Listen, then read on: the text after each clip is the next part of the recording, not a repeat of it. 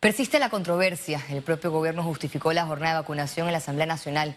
Reacciones van y vienen y nosotros aquí las reseñamos, esto y más en nuestra emisión. Iniciamos entonces con la noticia que ha causado consternación en la población y es que ahora el Ministerio de Salud defendió la inoculación en el hemiciclo. Señaló que no existe retraso en el calendario de inmunización.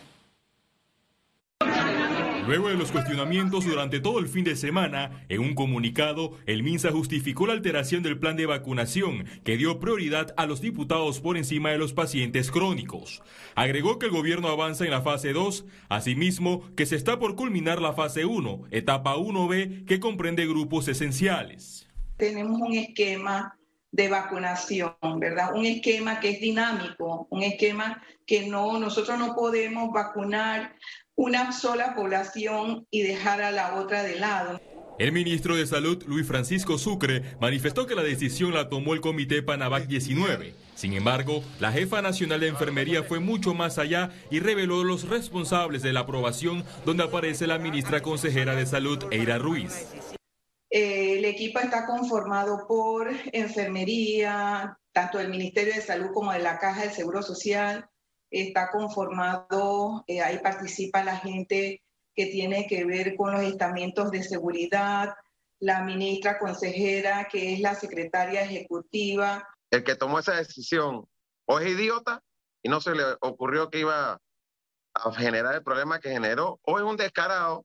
El presidente del partido panameñista, José Isabel Blandón, culpó al mandatario Laurentino Cortizo por el desorden en el proceso de vacunación pues el presidente se la pasa diciendo que él no es de leche condensada, que él no avisa los golpes, pero al final no pasa nada. Entonces, toda esa rofiadera en medio, sin consecuencias, sin hechos concretos, lo que hace ver es que tú terminas diciendo es de papelillo. Los 71 diputados de la Asamblea Nacional recibieron un correo para confirmar la vacunación a puerta cerrada.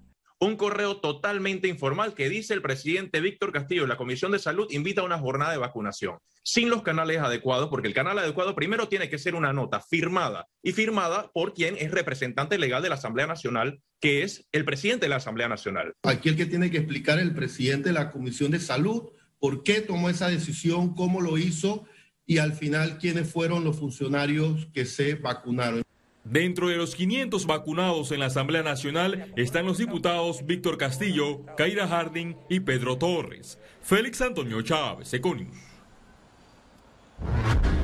Desde este lunes 24 de mayo entró en funcionamiento el Auto Express de vacunación en Chiriquí. Un total de 5.000 personas están inscritas para la aplicación voluntaria de la vacuna de AstraZeneca en el Auto Express que está ubicado en la Feria Internacional de David. También la segunda provincia que más eh, citas ha solicitado es la provincia de Chiriquí, con más de 5.000 eh, citas que ya se han creado. Los cupos aquí ya se acabaron. Eh, así que nosotros estamos esperando las instrucciones de, cuántas dosis más se van a enviar para esta provincia para hacer la apertura de las, de las citas, que muy probable se dé el día de mañana. Con la instalación del Auto Express en el Boulevard de Penomé, la provincia de Coclé se prepara para inocular a las 5.000 mujeres de más de 50 años y hombres de más de 30 años que se inscribieron de forma voluntaria para recibir la vacuna de AstraZeneca. Esta jornada en Peronome iniciará el próximo miércoles 26 de mayo. Este lunes inició el proceso de aplicación de la segunda dosis de la vacuna de la vacuna contra el COVID-19 en Capira, Chame y San Carlos. Cerca de 30.000 personas recibirán la segunda dosis Pfizer en 18 centros de vacunación. Esta jornada incluye barridos para jóvenes de 16 años en adelante en áreas de difícil acceso. Nosotros tenemos segunda dosis en barrido, que es a la población de 16 años hacia arriba, en los corregimientos del Cacao, Siri Soto, Siri Grande, Trinidad, Santa Rosa. En estas comunidades de 16 años hacia arriba tenemos que colocarle la segunda dosis, que ya en la jornada pasada se colocaron la primera. Panamá registró 14 muertes por COVID-19 en las últimas 24 horas. Veamos en detalle las cifras del MINSA. 374.356 casos acumulados de COVID-19. 235 sumaron nuevos contagios por coronavirus. 427 pacientes se encuentran hospitalizados, 57 en cuidados intensivos y 370 en sala. En cuanto a los pacientes recuperados clínicamente, tenemos un reporte de 362.177. Panamá suma un total de 6.346 fallecidos, de los cuales 14 se registraron en las últimas 24 horas. La Caja de Seguro Social ante la mesa del Diálogo Nacional 56 casos de posibles pensiones fraudulentas. Investigaciones administrativas y penales se están realizando en la institución. En los expedientes aparecen 35 pensionados, 31 de ellos denunciados por autoridades competentes que hasta el momento lograron la anulación de todos los desembolsos. Nosotros no podemos permitir que personas que no tengan derecho utilicen elementos internos y externos para eh, falsear la información y que nosotros terminemos pagando a alguien una pensión a la cual la persona no es merecedora. Las autoridades detectaron 21 pensiones fraudulentas en trámites y frenaron los procesos. Bueno, hay de todo también. Tenemos casos que se encontraron en administraciones anteriores, pero eh, la inmensa mayoría son de esta administración que la hemos detectado nosotros. La Caja de Seguro Social, dentro de las irregularidades, encontró casos de cuotas eliminadas y trasladadas a otras personas. Además, se comprobó la existencia de usuarios que no han terminado de pagar y recibían el monto de sus pensiones. 35 pensiones fueron eliminadas. Fueron totalmente eliminadas y las denuncias puestas en la esfera penal. Una cosa es el daño que se le hace económico a la, casa, el otro, a la caja, el otro es el delito y eso penalmente se está siguiendo. El Ministerio Público adelanta las investigaciones de la red de pensiones fraudulentas. El director de la Caja de Seguro Social, Enrique Lau Cortés, evitó confirmar la existencia de funcionarios de la institución condenados o imputados. Félix Antonio Chávez, Econi. Reconstrucción del Molinera es una necesidad, así declaró Judy Meana, actual vicealcaldesa y miembro del partido. Si nosotros como partido queremos fortalecer la alianza, queremos darle esa respuesta a los ciudadanos, en mi caso que estoy formando parte de esta alianza y estoy en la vicealcaldía, tenemos que reconstruir el partido y no hay que tenerle miedo a esa palabra. Y es simplemente sentarnos y hoy nuevamente hago el llamado de que nos tenemos que sentar a ver cómo vamos a consolidar la democracia, cómo vamos a consolidar la república y cómo vamos a ser más transparentes. Reprochan incumplimiento del Código de Ética y Honor del parlamentario, donde se refiere a la conducta moral y legal tras declaraciones del diputado Tito Rodríguez en un medio local. En un comunicado, la ANTAI indicó que las declaraciones públicas hechas atentan contra los principios y deberes de la ley y pidió a la Comisión de Ética Parlamentaria iniciar un proceso disciplinario en este caso. Solicitó además a todos los servidores públicos que este mal ejemplo no desmotive su función y construcción de una nueva gestión pública y a la sociedad. La Junta Directiva de la Lotería Nacional se reúne este lunes tras escándalo en el, el premio del Gordito del Zodiaco.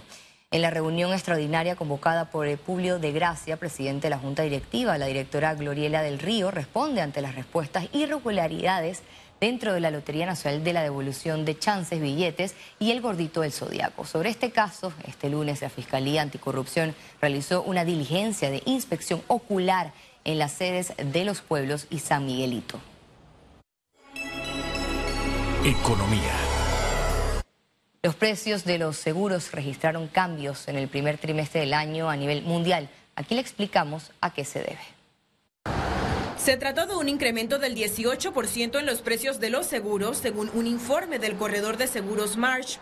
Y aunque este aumento no es específico de Panamá, sus precios se ven influenciados por el mercado de seguros internacional. Encontramos algunos, eh, algunas influencias del mercado de reaseguros, ya que a su vez las aseguradoras locales tienen contratos con mercados de reaseguros internacionales que de una u otra forma generan alguna influencia en el precio final al cliente.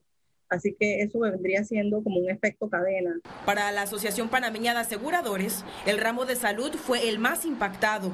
Los aumentos son generalmente por la inflación médica en nuestro país. La inflación médica en nuestro país está, en base a los, últimos, eh, digamos, eh, reportes que tenemos, está en doble dígito. Esto, pues básicamente es lo que incrementan los costos por la tecnología médica, los insumos médicos, gastos hospitalarios, ¿verdad? Entonces, ese, ese incremento va directa, a, o sea, impacta directamente proporcional el, los siniestros de las pólizas.